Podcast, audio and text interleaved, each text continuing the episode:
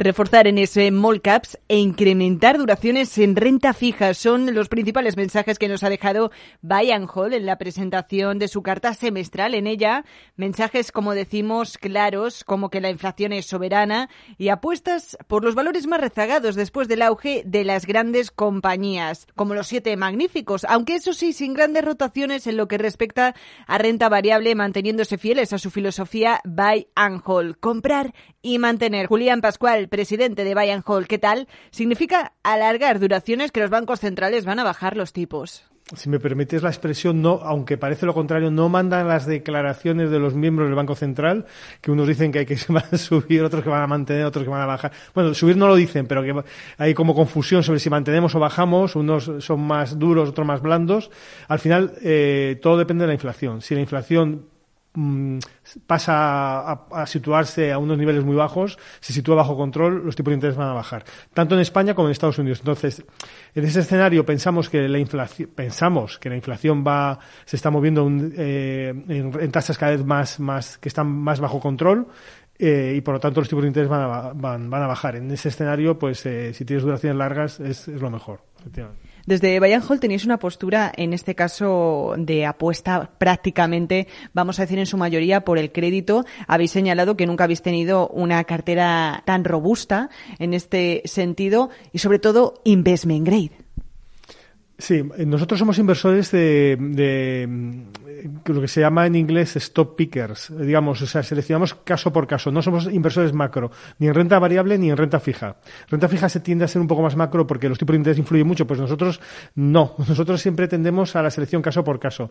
Eh, ¿Qué pasa? Que en, en la selección caso por caso ahora mismo con la subida de tipos de interés nos, nos, permite mover las carteras hacia activos mucho más robustos.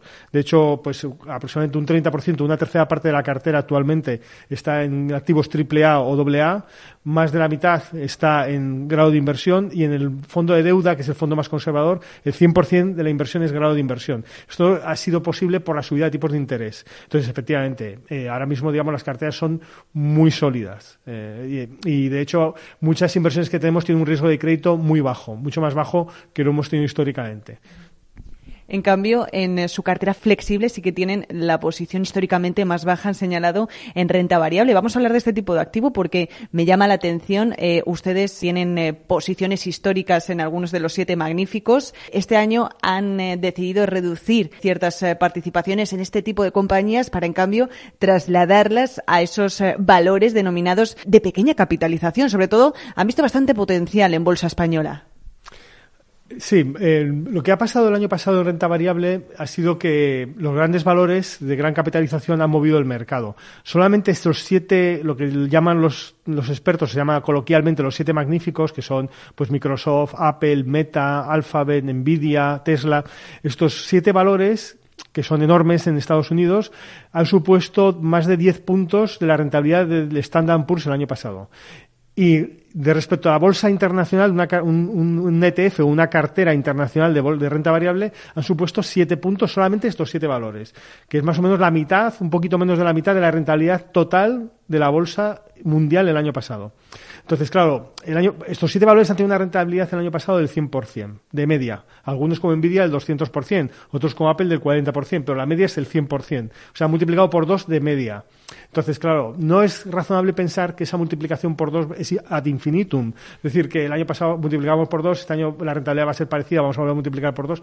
No parece razonable. Entonces, lo que hemos hecho ha sido ir reduciendo el peso en estos valores que al principio del año sí que teníamos un peso importante, a principio del 2023 pero de, sí, del 2023 hemos reducido el peso de más o menos de un 20% que tendríamos si no hubiéramos hecho nada a final de año, lo hemos reducido a menos de un 10, a un 8% aproximadamente ahora. Y esos 10, 12 puntos, casi 15 puntos de, de, ventas que hemos hecho, hemos ido comprando valores de pequeña capitalización que están extraordinariamente baratos ahora mismo. El año pasado no hicieron nada en bolsa, a pesar de la subida general de todos los mercados, y a pesar de que los resultados son buenos, el crecimiento de beneficios es aceptable, siguen, no hay ningún parámetro que cambie respecto de cómo han funcionado históricamente, eh, pues los valores se quedaron quietos el año pasado a pesar de la subida general de bolsas y actualmente pues están muchos de ellos a, multiplicadores de 10 veces, 9 veces, menos de 10 veces, empresas de extraordinaria calidad. ¿eh?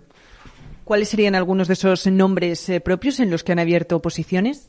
la cartera que tenemos es internacional en renta variable, pues son aproximadamente unos 30 a 35 valores, casi todos, como hemos comentado ahora, el peso es en valores de pequeña capitalización, no pequeña para un estándar español, que es un valor muy poco líquido, sino para un estándar más bien internacional, pues pequeña capitalización podrían ser muchas empresas del IBEX, por ejemplo, como Amadeus, por ejemplo, eh, se consideraría de pequeña capitalización. Mm, las empresas que tenemos ahora mismo son en España, en este sector, serían eh, cuatro empresas que son consolidadores, es decir, que ganan dinero comprando otras empresas y gestionándolas, agrupándolas, haciendo más masa crítica. Esto es una estrategia de inversión que se llama Build Up. En, capital riesgo, es una estrategia muy exitosa y muy sencilla. Entonces, estas empresas que llevan haciendo esta estrategia durante más de 20 años, o sea, no es una cosa que se han inventado ahora y que lo han hecho con mucho éxito durante 20 años, serían Vidrala, donde hemos aumentado posición, CIE, donde hemos aumentado posición, eh, Catalana Occidente, donde hemos abierto posición, y, Fluidra. ¿De acuerdo? Estas cuatro empresas son consolidadores, son empresas eh, extraordinariamente rentables, eh, eh, caso de Catalana Occidente, que hemos abierto posición recientemente, está un PER de seis veces. No es un negocio fácil, pero es un consolidador muy exitoso, una empresa familiar muy bien gestionada, un consolidador muy exitoso. Está en condiciones de poder hacer una adquisición que podría aumentar el tamaño de la compañía en un 50%. Pues eh, podría hacer una inversión entre 1.000 y 2.000 millones, 1.500 millones de euros y capitaliza 3.000 millones. Eso supondría aumentar los beneficios por acción más o menos un 40, un 50%. Y está PER 6. ¿Alguna de estas compañías que han mencionado forman parte de su top 3 de valores en cartera? Sí, en renta variable los tres valores en cartera que tenemos, mira, justamente tenemos, hablando de estas, tendríamos CIE Vidrala, eh, que, cada una tiene más o menos un peso de un 5%, y luego tenemos una compañía eh, canadiense, que se llama Brookfield, que es una compañía que es una gestora de fondos de inversión alternativos. También tiene una cartera importante de inversiones propias, porque originalmente era un family office canadiense que invertía en, activos alternativos. Eh, entonces tenía una cartera propia de, inversiones y con el tiempo pues decidió, digamos, comercializar su gestión y vender su gestión a terceros. Entonces es una empresa que se dedica a gestionar eh, activos de terceros. Ahora mismo la mayor parte de la valoración, la mayor parte del negocio es la gestión de terceros y es una empresa también que está extraordinariamente mm, eh, infravalorada.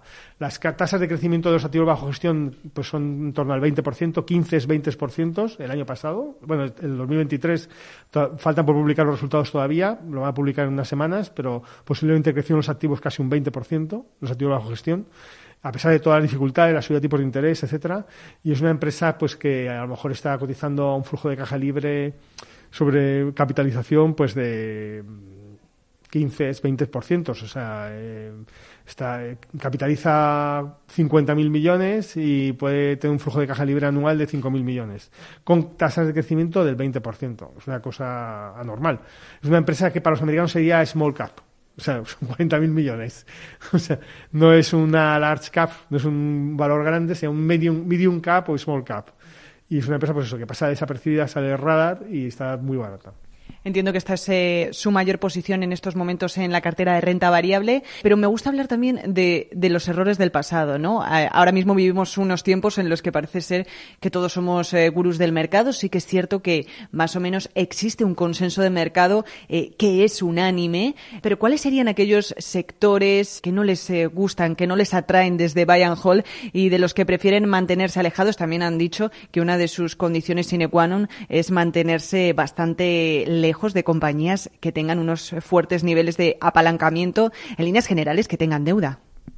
Si hablamos de errores del mercado, podríamos estar hablando muchísimo tiempo, porque realmente es lo que más aprendemos son de errores. Yo podría contar una cantidad de errores tremenda, porque tengo una lista grandísima. Pero bueno, siguiéndonos un poco a la pregunta que has hecho, no es tanto sectores que no nos gustan, sino más bien son compañías, porque incluso en los sectores más difíciles siempre puedes encontrar alguna joya, alguna compañía pequeña, bien gestionada. Em, pero, pero, por ejemplo, sí que, sí, que has, sí que has comentado, y es cierto, lo que sí que evitamos son empresas con alto apalancamiento. Eso en general lo evitamos.